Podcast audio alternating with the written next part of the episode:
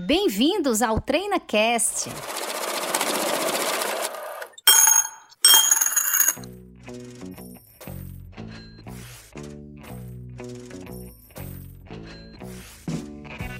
Olá, ouvinte do TreinaCast. Eu me chamo Paula Fradique, sou diretora de operações da Treinacom Negócios Empresariais.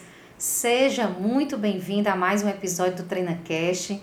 E nesse episódio nós vamos esclarecer os principais pontos pós-declaração imposto de renda pessoa física, né? E me acompanhando nesse episódio, Júlio César. Júlio César, que é nosso gerente de operações aqui na Treinacom. Júlio, muito obrigada por estar comigo nesse episódio. Eu que agradeço, Paulo. Mais uma vez é um prazer participar e contribuir com o TreinaCast. Muito obrigada. Bem, nós vamos esclarecer para você algumas dúvidas a respeito da declaração de imposto de renda, assim, o pós, né?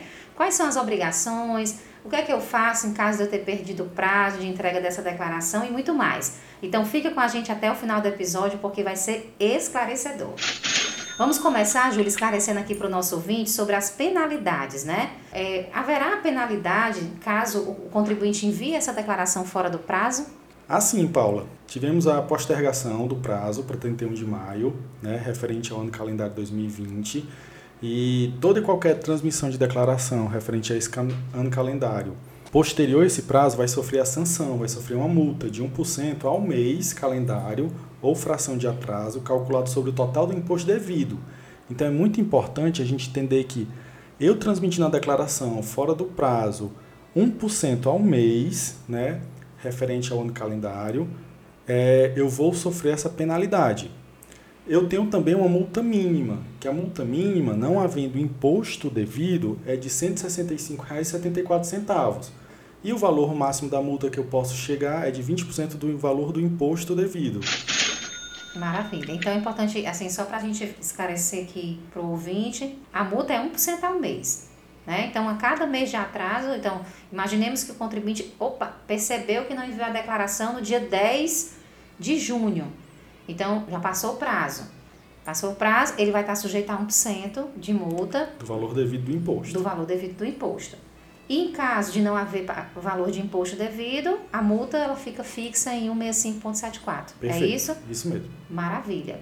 É, o termo inicial, né, será é importante a gente também destacar isso para o contribuinte, que inicialmente esse prazo ele começa a ser fixado a partir do primeiro dia do vencimento da declaração, ou seja, a partir do primeiro dia do 6 já considera-se a declaração atrasada. Então, quem entregou até 31 de maio não vai ter penalidade alguma.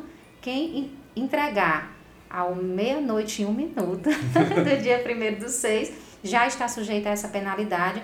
É possível que a entrega seja feita a qualquer momento, desde que não haja é, a fiscalização, né, Júlio? Isso, o lançamento de ofício. Se eu, se eu for intimado, então eu vou precisar obedecer os, os termos e prazos legais da intimação.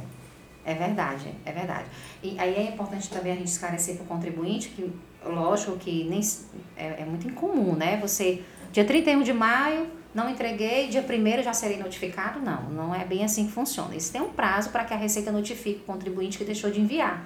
Mas transcorrido esse prazo, né? Se a Receita fizer a notificação, é, qual vai ser esse procedimento que o contribuinte vai ter que adotar em caso de ser notificado, Júlia? Pronto, então o contribuinte sendo notificado, ele vai ter que fazer o levantamento de todas as informações pertinentes ao imposto da pessoa física, né? E com base na notificação, fazer a crítica de qual a informação, a declaração que ele precisa prestar, para que ele possa ter a segurança de que não vai ter nenhuma omissão de informações ou erro né, no sentido de equívoco.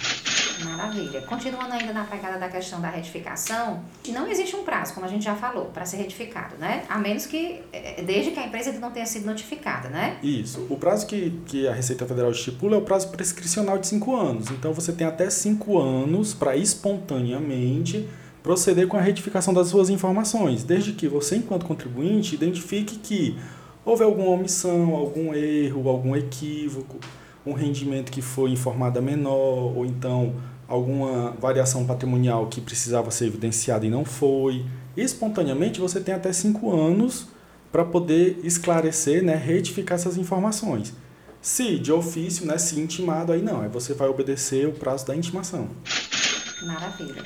É muito comum a gente ver na, na declaração de imposto de renda pessoa física, às vezes ali, muito, até em função desse momento que estamos vivenciando de pandemia, acontece do contribuinte não ter ainda encerrado os seus resultados contábeis, né? então não ter, não ter feito ainda a distribuição de lucro da maneira mais apropriada e precisar fazer uma retificação em função dessa distribuição de lucro, ou seja, houve uma distribuição inicial, depois percebeu-se que o lucro não era somente aquele, quer se agregar alguma coisa ou se retificar para menor, enfim. E aí há necessidade de fazer essa retificação. Por isso que o prazo, né, dessa, desse prazo de retificação, ele, ele é aberto desde que a, a pessoa física não tenha sido notificada. E aí ela, observando essa divergência na declaração, ela faz a retificação é, para que ela não caia também em malha fina, né, Júlio? Porque isso é muito importante a gente ter atenção de que a retificação ela, ela é permitida ao contribuinte justamente também, tanto para que ele possa fazer os ajustes devidos, né, de possíveis acréscimos de informação ou correção de informações que prestou de forma indevida, né?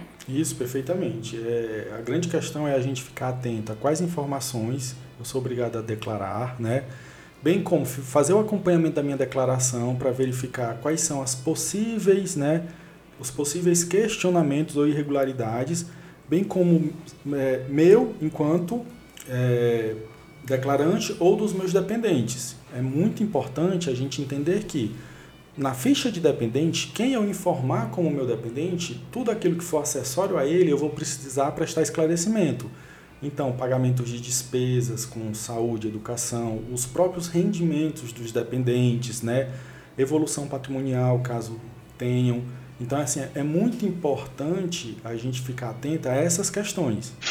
E aí o contribuinte deve ficar atento à caixa postal, que a gente já a gente já até conversou isso num episódio anterior, onde a gente falou sobre o imposto de renda pessoa física, e aí a gente reforça essa orientação, porque esse processamento da receita de uma possível declaração em malha fina, o contribuinte é notificado, né, através do, da caixa postal dele. Isso, isso mesmo. Você, contribuinte que tem um, um certificado digital, você pode fazer o seu acompanhamento pelo ECAC, por meio do seu certificado, lá no ambiente do meu imposto de renda. Você, no caso de não ter o certificado, ainda assim você pode criar um código de acesso que vai lhe dar permissão para acessar esse ambiente do ECAC e também ficar consultando a sua declaração. O que, que é importante? Depois que eu transmito a minha declaração, eu tenho que fazer o acompanhamento do processamento dela. Até porque qualquer notificação, pendência ou então esclarecimento que eu precise prestar né, ao, ao órgão, à Receita Federal, eu vou ser notificado. Perfeito. Lembrando que a notificação é eletrônica, então fique muito bem atento a todas as informações, a, a questão do processamento. Se você cadastrou seu telefone celular, as mensagens que chegam, se cadastrou seu e-mail, os e-mails que você recebe, porque a Receita Federal ela vai notificar. Não é que eu, enquanto contribuinte, né, é, e não dei ciência dessa notificação, vou estar isento de qualquer sanção ou penalidade. Não é assim você, enquanto contribuinte, tem total responsabilidade pelo acompanhamento da sua declaração. Importante destacar isso e, e destacar também de que tem um prazo, né, para que essa notificação seja respondida. Isso, isso, perfeitamente. A gente tem 30 dias, né, a sua declaração caiu em malha fina, deixando claro que malha fina é só um processamento eletrônico da Receita Federal em que alguma informação não foi é cruzada de maneira correta, né, não bateu, e por isso ela lhe chama para esclarecer se você retifica ou justifica. E você tem um prazo de 30 dias para fazer essa justificativa ou correção da, da informação que está divergente. Logicamente, nem sempre quando se cai em malha, significa dizer que o contribuinte está irregular. Pode ser só uma informação que, por exemplo, a fonte pagadora não informou de maneira correta. Então, assim, é um trabalho muito de parceria entre as suas informações e as informações da fonte pagadora do seu rendimento, ou então instituição financeira, bancária. Importante esclarecer isso e importante também destacar para você que nos ouve a importância da guarda dos documentos que foram, né, fatos ali para para a geração dessa declaração. Então, esses documentos devem ser guardados. Sugerimos que seja de maneira digital, né? Porque é, tá tudo tão moderno, né? Que a gente evite mais o físico, porque o físico com o tempo vai se apagando, alguns documentos até ficam apagados, e você precisa estar tá guardando esses documentos por até cinco anos.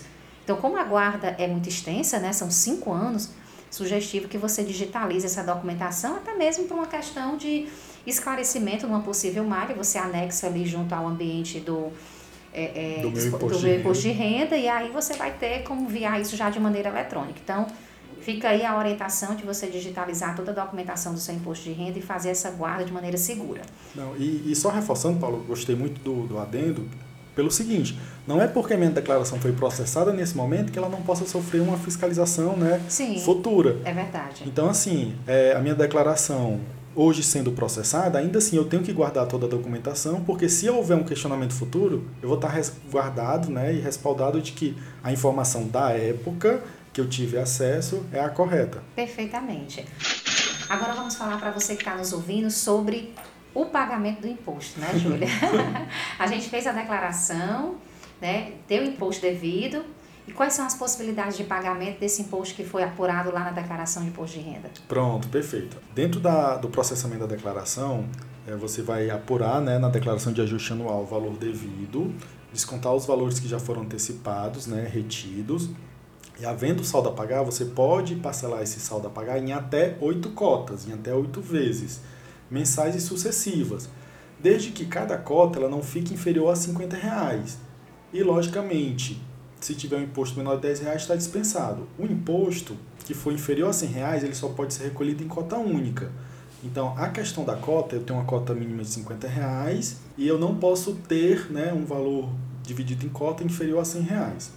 O pagamento da primeira cota, né, que vai ser no final do prazo de envio da declaração, que foi agora em 31 de maio, ele não sofre acréscimo nenhum. Tanto a cota única, né, quando eu pago o valor integral, ou então a primeira cota, ele não sofre acréscimo. A partir da segunda cota, né, com vencimento no último dia útil do mês seguinte, eu vou ter o acréscimo de 1%. A partir da terceira, eu vou ter o acréscimo de 1% mais a taxa Selic. Então é muito importante a gente é, entender que é, é só a atualização financeira do dinheiro, não é uma penalidade. A gente não vai ter a figura de uma multa pelo pagamento das cotas. Maravilha, é esclarecedor. E aí você que está nos ouvindo, certamente se deu imposto a pagar na sua declaração, você já pagou a primeira cota, caso você tenha parcelado, né? Então fica atenta aí à segunda cota, que vai vencer no dia 30 de junho, que é o último dia útil, né, do mês de junho. E também ficar atenta a solicitar essa cota, né, à sua contabilidade, ao contador que elaborou a sua declaração de imposto de renda, porque essa cota ela não é enviada de forma eletrônica para o contribuinte, né, Júlio? Isso, perfeitamente. Ela não é enviada de forma eletrônica e ela também não tem atualização também automática por meio do programa. Então, você precisa gerar, né, precisa solicitar a sua assessoria contábil, seu contador, então você mesmo é, precisa gerar as cotas subsequentes para que tenha a atualização correta, né? Da, conforme a legislação prevê. E aí existe um aplicativo da Receita Federal que você baixa, faz um download, não é isso? E aí você gera o DARF referente a essa cota. Isso, isso sim. A Receita Federal nos últimos anos ela tem investido muito em tecnologia. Então você tanto tem um Cicalc Web que lhe permite a emissão dessas cotas corretas, né? Também tem a, a gente tem a figura de alguns aplicativos e, e, e, a, e o próprio ambiente do ECAC, do meu imposto de renda. Então, assim, o contribuinte ele não precisa ficar refém de uma pessoa, então de ir na Receita Federal para emissão da, dos DARFs, das cotas. O contribuinte tem total liberdade para que ele possa fazer essa emissão. Maravilha. Vamos continuar aqui esclarecendo para o nosso ouvinte, Júlio, sobre a restituição do imposto de renda. Então, quem é que tem direito a essa restituição e como é que esse, esses pagamentos serão realizados pela Receita? Como é que a Receita vai restituir ao contribuinte esses valores? Pronto, perfeito. É, assunto bom, né? É, agora a gente vai falar do recebimento, né? Isso, isso mesmo. É, da mesma forma que a gente falou aqui do imposto devido, né, na declaração do ajuste anual, é, com relação a todas as informações que o contribuinte presta, seja pela declaração do modelo simplificado ou pelas deduções legais, pode ser que na apuração do imposto devido, o valor devido seja menor do que o valor que já foi antecipado, que já foi retido e recolhido. Então, nesses casos, é de direito do contribuinte receber de volta, ter essa restituição do valor que foi recolhido antecipada maior. Maravilha, maravilha. E como é que isso vai ser recebido, Júlio? É, como é que a Receita tem? Existe um calendário de restituição que a Receita Fiscal, a Receita Federal, ela, ela disponibiliza para o contribuinte, né, para conhecimento. Isso, isso, perfeitamente. Na sua declaração, apurando o valor a restituir, você colocou seus dados bancários de uma conta válida, né? E a Receita Federal, no processamento da sua declaração, não deu nenhuma pendência, não caiu em malha, todas as informações bateram, estão corretas, ela vai fazer a programação da liberação das restituições. Essa programação, né, no ano de 2021, está realizada em cinco lotes. A gente teve já o primeiro lote agora de 31 de maio, teremos o segundo em 30 de junho, depois 30 de julho, 31 de agosto e 30 de setembro. Então, assim, a, a restituição vai ser de maneira eletrônica, vai ser via transferência bancária, então você precisa ter uma conta bancária para poder informar e o dinheiro cair na sua conta. É, é, sempre fica aquela dúvida assim, pô, quem é que vai ser priorizado, né? Então, o contribuinte fica naquela expectativa. Eu que entreguei primeiro, eu vou receber primeiro, né? Eu vou estar ali no primeiro lote, vou estar no segundo lote, qual é o meu momento? Existe uma, uma organização nesse sentido, uma definição de quem recebe primeiro essa restituição? Existe, existe sim. É, os primeiros contribuintes que, que são priorizados na, na liberação da restituição são aqueles idosos acima de 60 anos, ou então algum contribuinte que tem alguma doença grave ou mental, ou então aquele contribuinte que seja magistrado, né, que a sua principal fonte de recurso seja o magistério. Maravilha, maravilha. Mas não, não, se pode saber assim ao certo quem vai estar primeiro, né? Existe uma prioridade, mas não, não, não se pode dizer que todos estarão no primeiro lote ou todos estarão no segundo lote. Até porque existe aí uma, Isso, uma, um, uma infinidade de contribuintes, né? Então a Receita Federal não tem como ser preciso nesse sentido, mas existe uma, uma relação prioritária é, de contribuintes que vão estar aí nos primeiros lotes, vamos dizer assim, né? Isso. E, e se eu estou dentro desse grupo e não recebi a minha restituição, dá uma olhadinha lá como é que está o processamento minha declaração, é porque pode ser que tenha alguma pendência que impediu Perfeito. a restituição nesse primeiro momento. Eu preciso corrigir essa informação para que eu entre nos próximos lotes. É muito, muito válido isso que você está falando. Então, você que nos ouve, fica atento aí à caixa postal, e-mail, telefone que você cadastrou na declaração de imposto de renda, porque você pode estar sendo notificado a qualquer momento sobre possível divergência que impeça você de estar recebendo a sua restituição. Vamos falar agora do auxílio emergencial. Esse auxílio emergencial gerou muitas dúvidas, viu? Na declaração de imposto de renda, nós recebemos aqui na Treinar com inúmeras perguntas acerca disso e nós aproveitamos para colocar aqui nesse episódio as dúvidas que nós recebemos dos nossos clientes, né? Vamos começar, mais uma vez, a gente já falou isso num episódio anterior sobre imposto de renda pessoa física, mas vamos esclarecer o que seria o auxílio emergencial, Júlio. Pronto, perfeito. A gente tem que tomar cuidado porque no ano de 2020, no ano calendário 2020, a gente teve uma série de, de programas assistenciais do governo para enfrentar a pandemia. E o auxílio emergencial foi um deles. O auxílio emergencial foi um recurso disponibilizado para saque né, de algumas pessoas que se enquadravam em critérios de que ou estivesse desempregado, uma fonte de renda baixa. Então, de alguma forma, você se enquadrou, né, a, a, o enquadramento era espontâneo, você se enquadrou naquelas regras, fez o cadastro, é, né, em uma validação passou e recebeu esse auxílio. Maravilha. Então é importante esclarecer, assim, o auxílio ele tem por objetivo, né, reduzir os impactos sociais causados aí pela pela pandemia do coronavírus e ele foi instituído em 2020, né, criado em 2020 e os reflexos dele no, na, no imposto de renda a gente está vendo agora, Isso. né, com aqueles aquelas pessoas, né, que receberam auxílio e que eventualmente não deveriam ter se beneficiado desse auxílio. A gente está vendo isso agora, aconteceu bastante agora no imposto de renda da pessoa física. Muito mais ligado à parte do dependente, né, Júlio? Isso, isso mesmo.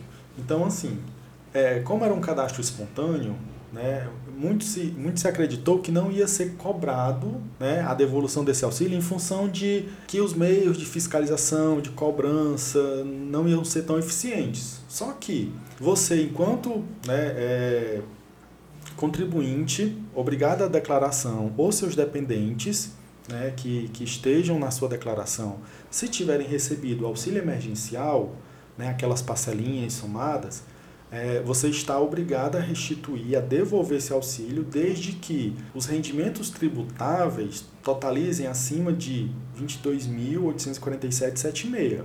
Então, se você recebeu R$ 22.847,76, é, ou então né, recebeu o auxílio emergencial, ou seu dependente recebeu auxílio emergencial, então, na hora do processamento da sua declaração, é no momento do envio, não é no processamento posterior, não a Receita Federal ela vai cruzar as fontes de dados e já vai lhe intimar devolver o auxílio. Perfeitamente. Isso, na hora de você fazer a transmissão, a Receita já faz essa notificação, já lhe diz que houve ali um, um benefício, né? Isso, isso. E ele já te diz, sugere que você faça essa correção, porque dentro daquelas informações da declaração que está sendo prestada, não deveria haver aquele, aquele auxílio, né? Para aquele dependente ou para aquele declarante, né? Isso, você não se enquadraria no benefício de receber, né? Em função de você já ter uma renda fixa suficiente dentro do critério de classificação da Receita Federal, né, do, do dos órgãos, suficiente para se manter, então o auxílio né, emergencial não lhe caberia. Não caberia. E é importante a gente destacar, Júlio, que quando a gente está falando aqui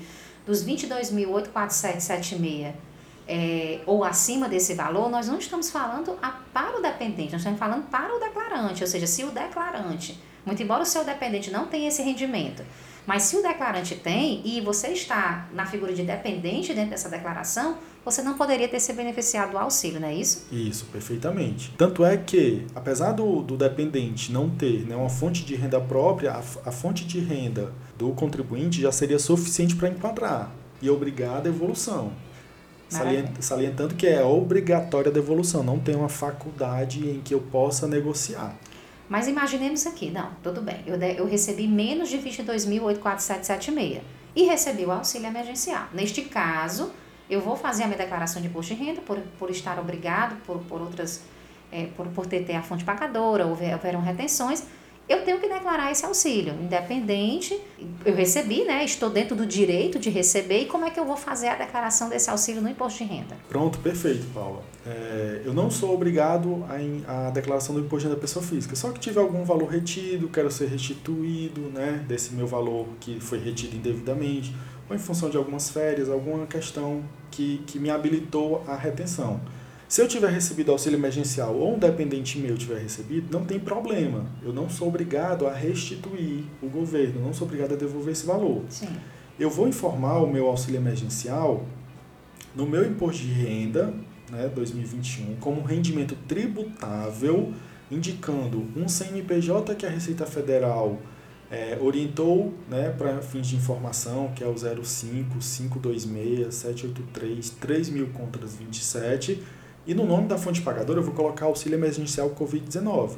Isso já é informação suficiente para prestar esclarecimento junto ao fisco. Maravilha. Então você está obrigado, ou não está obrigado, mas quer pedir restituição dos, dos valores né, que foram retidos, é seu durante o ano 2020 e você recebeu o auxílio emergencial, então você deve declarar esses valores, o valor recebido, como foi orientado aqui pelo Júlio, observando a indicação da fonte pagadora, o CNPJ específico, orientado pela Receita Federal, informando a fonte pagadora auxílio emergencial Covid. Então fique atento a essa orientação, para que você também não deixe de informar o auxílio emergencial se você realmente recebeu e se você está informando a declaração de imposto de renda, independente da obrigatoriedade da declaração. Está informando, recebeu o auxílio emergencial, tem que informar o auxílio na declaração, não é isso? Isso, isso mesmo. Porque é a fonte de cruzamento então é uma é base de informação que a Receita já tem. Aí, só acabando aqui um adendo, é, vou enviar minha declaração fora do prazo, tem um valor a restituir, não tem problema. A minha, o meu processamento da restituição vai ocorrer da mesma forma. Eu só vou, né, pagar a multa, a multa. mínima, porque é. não vou ter imposto devido, vou ter só imposto a restituir e faço o comparativo. Vai ter só a multinha de 16574, né? Isso. Cuidado aí para não. Aliás, nós já estamos aqui após a declaração de imposto de renda, então quem não enviou vai ficar aí um certo prejuízo, vai ter essa despesa, né, dessa multa aí que eu espero que compense aí os valores que tem a ser restituído. Mas continuando aqui no auxílio emergencial, Júlio, vamos esclarecer aqui para o nosso ouvinte é, com relação a como é que eu faço para devolver. Ok, identifiquei que o meu dependente recebeu um auxílio emergencial indevidamente, eu estava com os rendimentos acima dos valores que possibilitavam o recebimento do auxílio, e como é que faz para devolver esse valor para a Receita Federal? Tem que devolver, né? Tem que devolver. É, é, a Receita Federal, para facilitar né, é, a devolução desse auxílio, ela permite que você emita um DAF, então na hora que você transmite a declaração, na hora que imprime o recibo de entrega, né, na segunda, terceira folha já vem todas as orientações de como devolver. Sai as orientações para você emitir um DAF, com base nesse DAF você faz o recolhimento e já fica kits junto ao órgão, junto à Receita Federal. Maravilha. Importante destacar que a emissão desse DAF, ela se dá através do sistema Cicalc, não é isso, Júlio? Isso, isso mesmo. Então, é, busque essa informação, busque entender como funciona a emissão desse DAF. Lá no próprio site da Receita Federal você vai ter acesso a esse aplicativo, tem o Cicalp Web e tem o, o download também desse sistema Cicalp da Receita, para que você possa gerar o DARF da devolução dessa declara desse valor do auxílio emergencial, né? Isso. E só completando que mesmo que eu tenha imposto devido, né, são DARFs diferentes. Então eu vou pagar o meu imposto devido, meu impostinho da pessoa física devido, e se eu me enquadrar nessa questão da devolução do auxílio emergencial, também vou emitir um outro DARF para também devolver o auxílio. E aí eu tenho certeza que o nosso ouvinte quer saber o seguinte: eu tenho prazo para devolver esse valor do auxílio emergencial?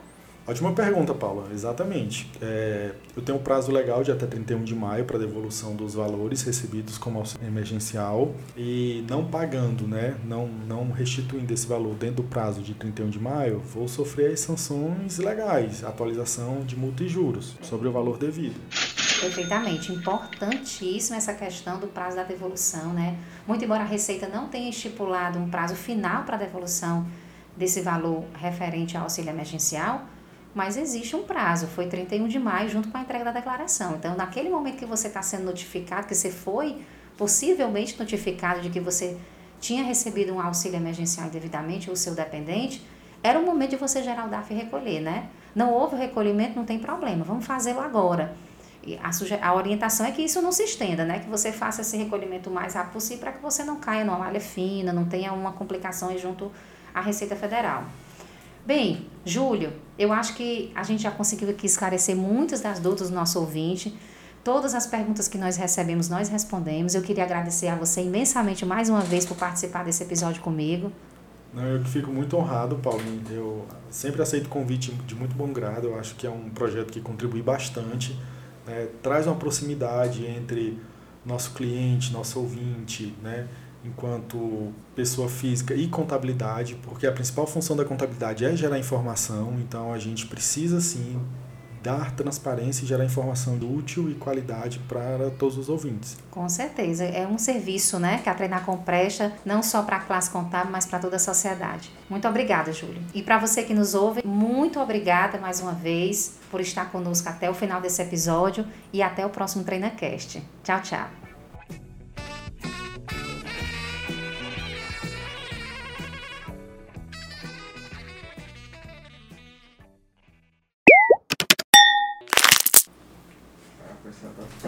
Viu? 32 minutos. E eu deixei meu anel em casa, agora que eu ouvi, quando eu fui para aqui, você o anel, eu deixei na pia, ó. Ai, adorei, foi ótimo, fluiu. Rapidinho, né? Não, fluiu assim, e a gente... Tá, você não sabe a data, pesquise. O, o, o vencimento? pesquise aí. Nós vamos ter que responder essa pergunta. Eu devolvo. Sim, Sim eu tenho que devolver. Mas eu devolvo até quando? Tem um limite? Deixa eu só. Que fica oito. Certo? Vai corrigir só essa parte. Corrigir só essa parte. Deixa eu só tossir também. Vai. Correto, tempo Tô matando de orgulho, né? Tô te matando de orgulho, né? Tô te matando de orgulho, ele tá dizendo. Treina Cast